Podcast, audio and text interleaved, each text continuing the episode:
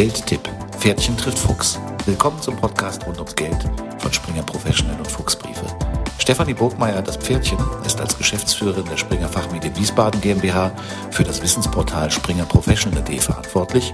Zuvor hat sie mehr als 20 Jahre als Finanzjournalistin gearbeitet, unter anderem für die Wirtschaftswoche, die Financial Times Deutschland und das Anlegermagazin Börse Online. Ihr Anlagemotto, in der Ruhe liegt die Kraft. Ralf Vielhaber, der Fuchs, ist Herausgeber der Fuchsbriefe und mehrfacher Buchautor zu Geldanlagen. Er beschäftigt sich seit über 30 Jahren mit Anlagethemen.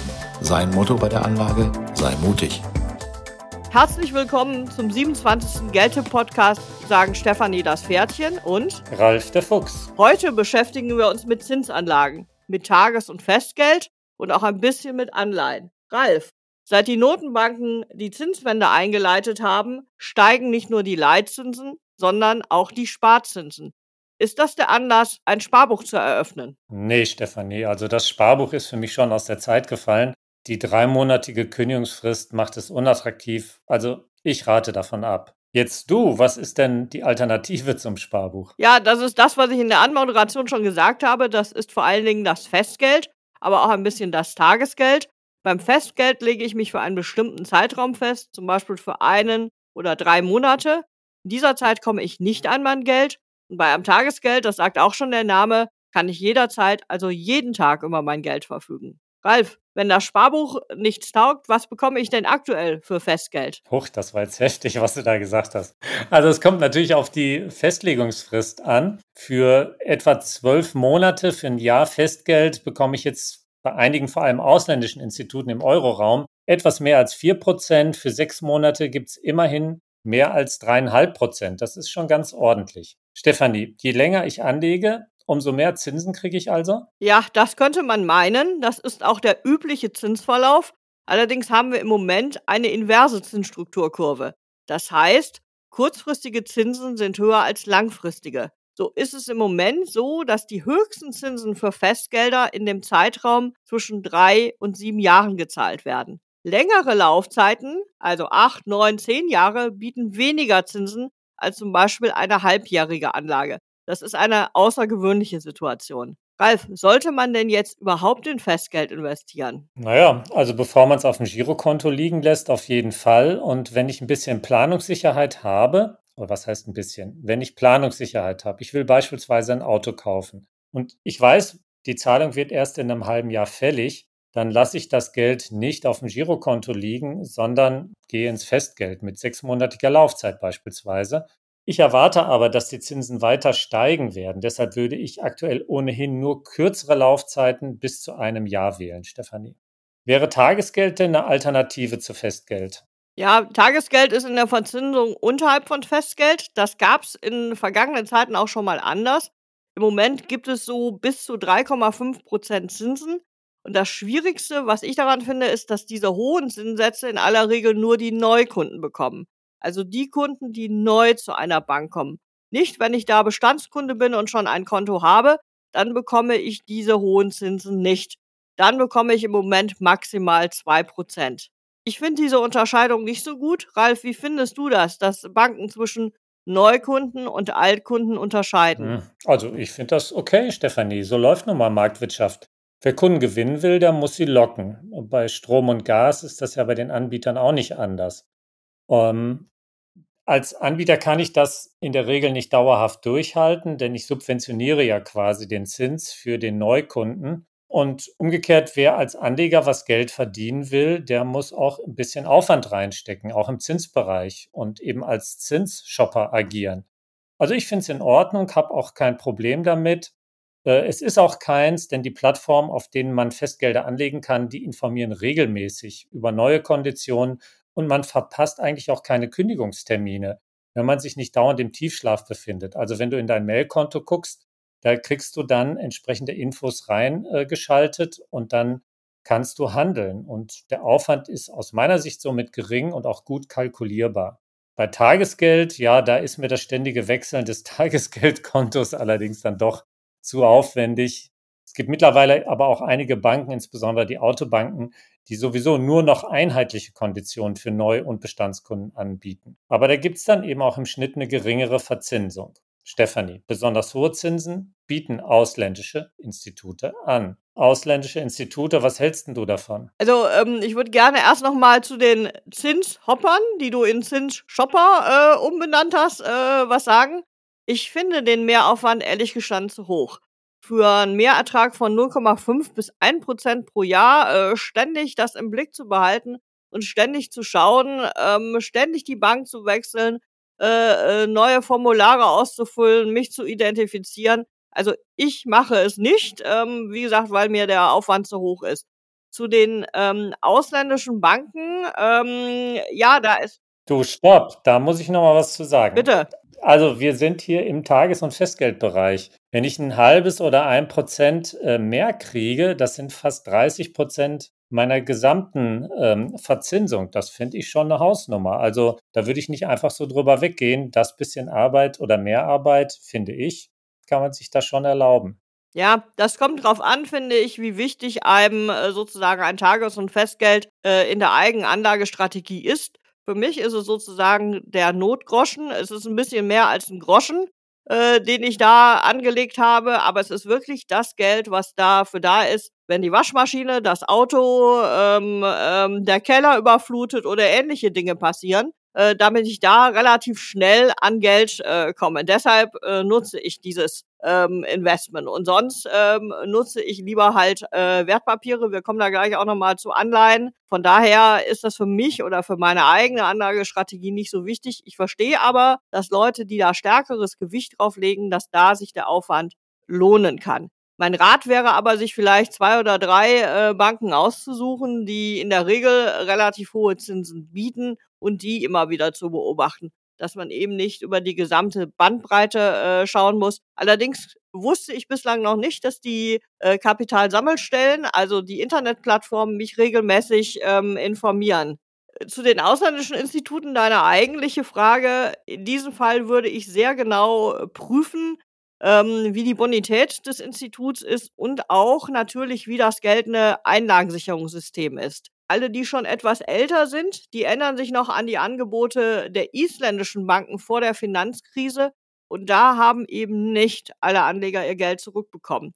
Also daran sieht man, dass risikoreiche ähm, Banken durchaus im Ausland lauern, in Anführungszeichen. Also man sollte sich das genau anschauen, bevor man ins Ausland geht.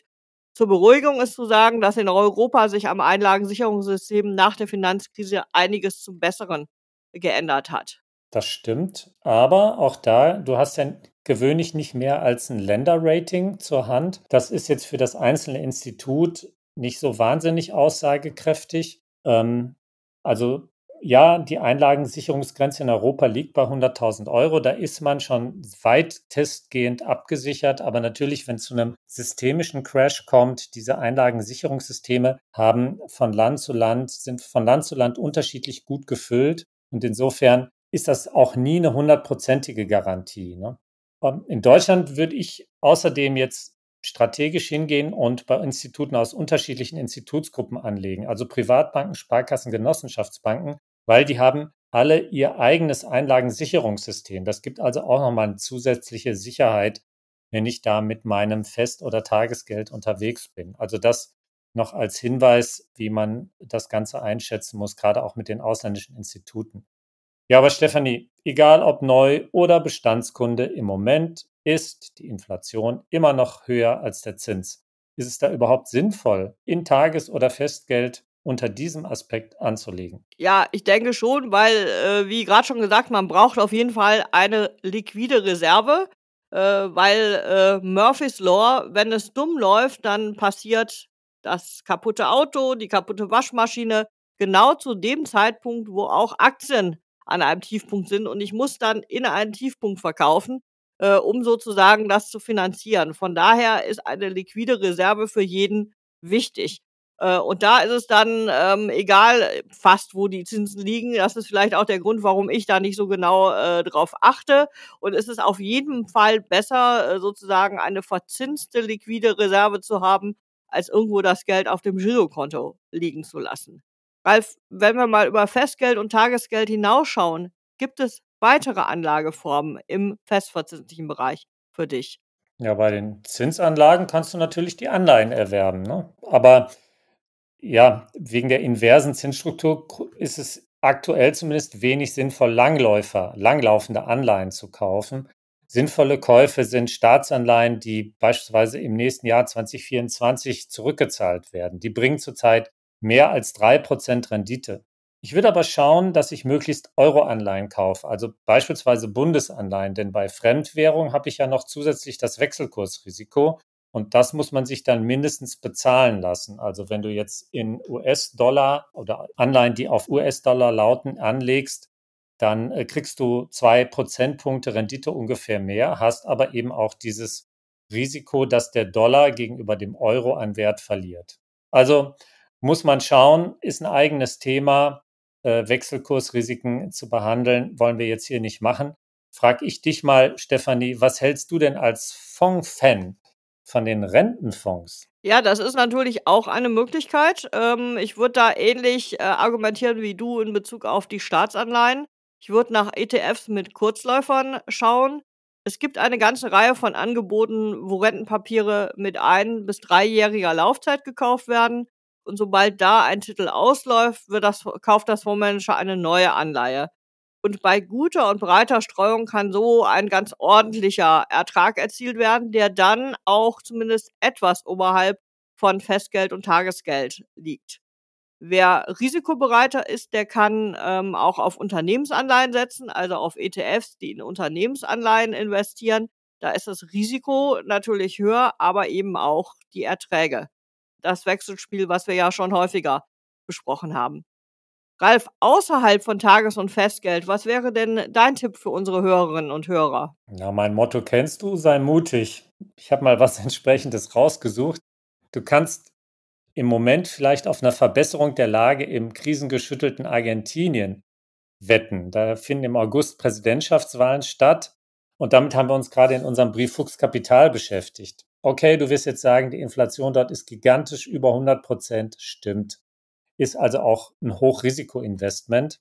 Aber im Anleihebereich gibt es einige supranationale Emittenten, also Emittenten, die nicht äh, in Argentinien ansässig sind, sondern ähm, die European Investment Bank beispielsweise, die hat ein Papier begeben, das noch bis 13. November dieses Jahres läuft und hat das Ganze hat einen Kurs von 56,6 Prozent, also weit unter dem Einstandskurs und der Coupon fast 26 Prozent.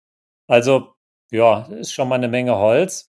Eine Alternative, die European Bank for Reconstruction and Development, die hat ebenfalls eine Anleihe laufen bis 9. November 2023. Da ist der Kurs 83,5 und die Rendite mehr als 127 Prozent. Aber Das klar, hört sich gut an, ja. Hm. super hoher Zins, super hohes Risiko. Aber darum kann es ja auch mal gehen. Nur bitte dann nur Geld einsetzen, das man nicht braucht, sogenanntes Spielgeld. Ja.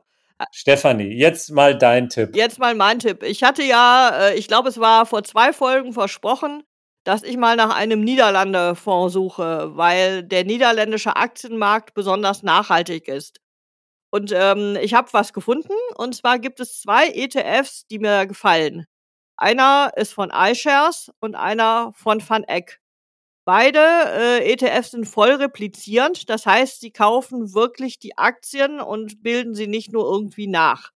Van Eck klingt niederländisch, ist aber keine ähm, niederländische Investmentgesellschaft, sondern eine amerikanische. Hm. Vielleicht irgendwann mal in die USA ausgewandert, das konnte ich jetzt nicht äh, recherchieren. Aber der Fonds hat eine längere Historie und der ESG-Ansatz, also der Ansatz nach nachhaltigen Investments zu suchen, ist fester Bestandteil der Anlagestrategie.